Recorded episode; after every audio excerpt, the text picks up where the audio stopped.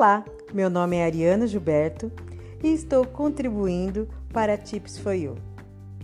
Possuo 18 anos de gestão de pessoas. A minha formação inicial é em pedagogia. Por isso que eu falo que as, as histórias infantis têm muito a nos ensinar. Então hoje, a nossa lição de gestão de pessoas vem da história Alfeu, o ursinho que não sabia nadar, de David Bedford. As ilustrações do livro são de Karen Sapp. Alfeu, o ursinho que não sabia nadar. Alfeu era um urso polar e adorava a água.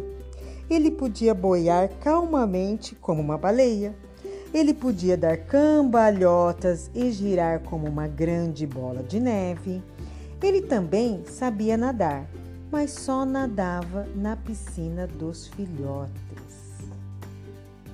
Alfeu, ele sabia chapinhar como um urso polar. Mas um dia os seus irmãos disseram: Você está muito grande para usar a piscina das crianças. Ué, por que você não nada com a gente no mar? Alfeu perguntou: Vocês podem me ensinar a nadar lá? Não, não, não. Estamos muito ocupados, responderam seus irmãos. E foram embora nadando juntos. Alfeu então subiu numa uma pedra de gelo e ficou observando o mar. Então ali ele viu um grande mergulhão mergulhando no mar. Ploft! Ele pensou: talvez o mergulhão possa me ajudar. Chegou no mergulhão e perguntou: Como você nada no mar? É fácil. Bata as suas asas e finja que está voando. Mas eu não tenho asas, disse Alfeu. Alguma coisa passou zumbindo. Zum! O que é aquilo? Aquilo é uma foca, mas ela pensa que é um peixe, disse o mergulhão. Se eu soubesse nadar como um peixe, pensou Alfeu, eu poderia nadar no mar. Alfeu então subiu os degraus até o alto do monte de neve escorregadio que só. E, que, e lá estava a foca. Como você nada no mar? perguntou Alfeu para a foca. E a foca respondeu: Eu zigue-zagueio e me contorço. Opa! Alfeu tentou zigue-zaguear, mas sentiu-se como um bobo. É assim, Alfeu, contou a foca. Continue, continue se contorcendo. Porém, Alfeu estava descendo rápido demais, rápido demais, rápido demais, e de repente Alfeu chegou num monte de neve e Alfeu voou no ar. É assim mesmo, Alfeu, berrou o mergulhão. Bata as asas e feche os olhos. Meus olhos já estão fechados, disse Alfeu e em seguida, splash! Alfeu estava no mar. Ele tentou zigue-zaguear, se contorceu como a foca, bateu os braços como um mergulhão, mas no final ele chapinhou como um urso polar. Então, quando Alfeu abriu os olhos, viu todos batendo palma e acenando para ele. Você foi brilhante, Alfeu! gritaram seus irmãos. Você vai nos mostrar como fez esse mergulho, por favor, Alfeu. Está bem, disse Alfeu. Eu mostro, eu mostro. Vocês estão prontos? perguntou Alfeu aos seus irmãos. Sim, parece que sim, disseram seus irmãos assustados. Então já, gritou Alfeu.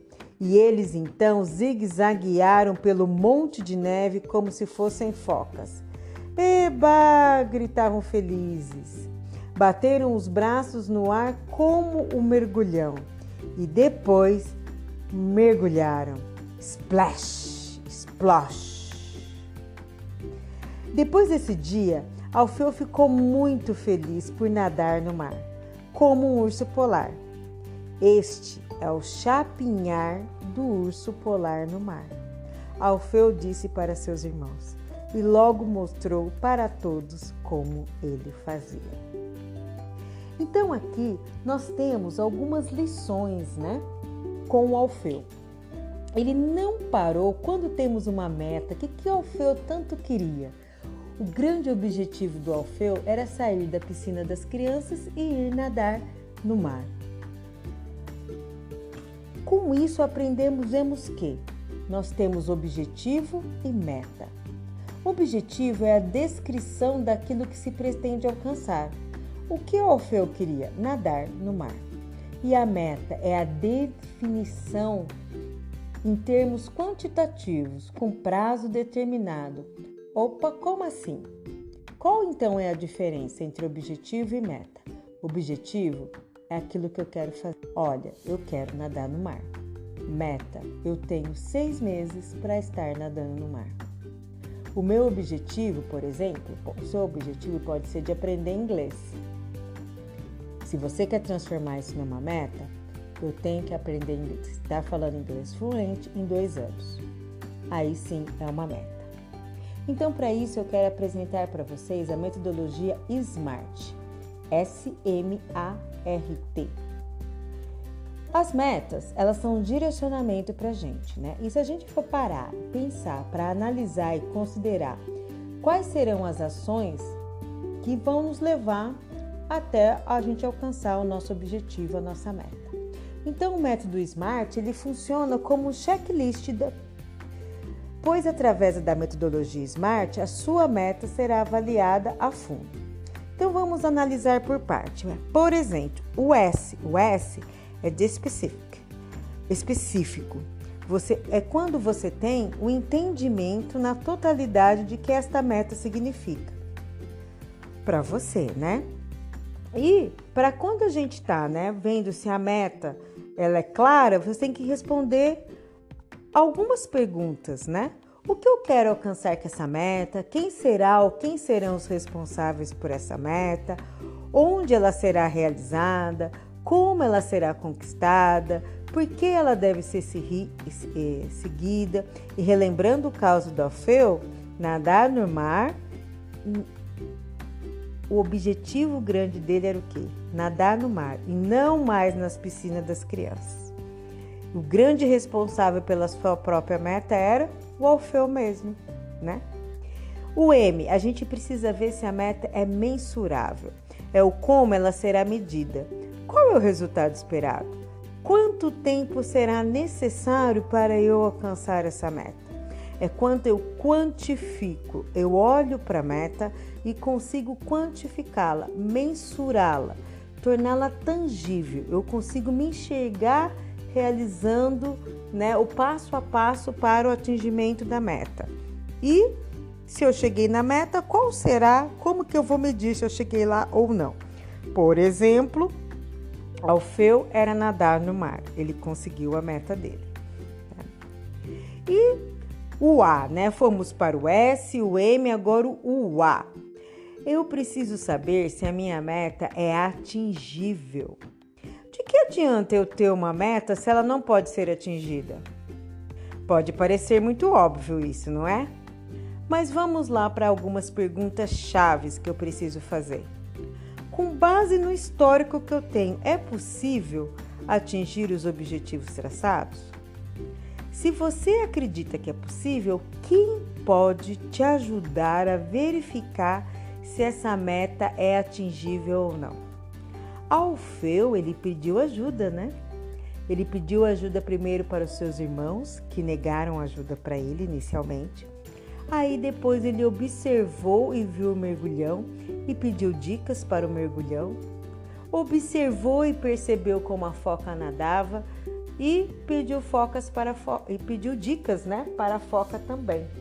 Então é muito importante saber para saber se a meta é atingível, eu ter também próximo a mim pessoas que vão saber me direcionar para o atingimento da minha meta. E depois vem o R, né, de relevante, para ver se é relevante a minha meta. Quanto mais relevante for a meta, mais motivador estarão todos envolvidos, mais vai, você estará mais motivado para atingir sua meta. Afinal de contas, você é o dono da sua meta. Então, para isso é necessário que você busque res responder o quanto o atingimento da meta significa e é importante para você. Por que será que Alfeu queria tanto sair da piscina das crianças? Porque ele não era mais uma criança. Ele precisava ir nadar no mar. Ele já tinha idade para nadar no mar. Só que para nadar no mar, ele precisava aprender. Ah, é relevante eu aprender inglês? Poxa, tem uma vaga que eu estou observando faz tempo. Para eu conseguir avançar na minha carreira, eu preciso aprender inglês. Isso é uma grande relevância, né? Continuar os estudos em outra língua. O quanto é relevante a sua meta. Tá? E esse é o momento oportuno para eu estabelecer essa meta? O quanto eu posso, né? A meta está relacionada a tempo. Então, será que esse é o momento oportuno? Será que eu posso esperar mais um pouco? O que, que eu tenho que fazer para, sempre pensando no foco, atingir a meta, atingir o resultado? E aí vem o T de time, né? Se é time based, para saber se é temporal uma meta sem prazo de realização tende a cair na chamada procrastinação. E de procrastinar, deixar de lado, estamos fora, não é mesmo? Porque, se não há data, sempre será algo adiado. Por isso, existe a, frase, a fase né, do planejamento. Em quanto tempo quando eu divido a minha meta em tempo. Não significa, quando você está planejando, que você está engessando a sua meta, mas você está mostrando para você que essa meta ela pode sofrer alguns ajustes no meio do seu caminho, por ser um fator externo a você e não diretamente ligado à sua ação. Por exemplo, talvez nesse momento você né, esteja com aulas online, por exemplo, de inglês, né, e que isso esteja diferente do presencial. Talvez esse momento que nós estamos passando, né, com a pandemia do Covid-19, esteja deixando a sua meta um pouquinho mais longe. Mas você não pode deixar do que? Ele só está paradinho ali, mas ela não deixou de existir. Então, por isso que a gente fala que não vai engessar a meta, porque existem fatores externos que podem nos né, colocar alguns obstáculos e que vai ser necessário uma, eu fazer um reajuste nas datas, o que não tem problema nenhum. O que eu preciso mesmo é continuar com o foco na meta. E a metodologia SMART, então aí né? A gente completa a metodologia SMART, que nos faz qual que é a grande importância dela? Ela nos faz sair, né, da subjetividade, do achismo, do achismo. Eu acho que eu vou demorar seis meses para nadar no bar. Não, eu não posso ter achismos quando eu estou estabelecendo uma meta. Eu preciso pensar sobre a meta. Né? Eu preciso quantificar essa meta. Eu preciso mensurar essa meta, tá? Então, mas da onde surgiu a metodologia SMART? Alguns autores associam a metodologia SMART com Peter Drucker, né? O grande pai da administração, tá? Mas no momento não há nenhum ponto assim que fala foi ele. Provavelmente ele trouxe para o Brasil essa metodologia. Ok? E que tal então aplicar o método SMART em sua próxima meta? Eu tenho certeza que há metas aí a, a serem concretizadas, tá bom? Então, até o nosso próximo Contos de Gestão.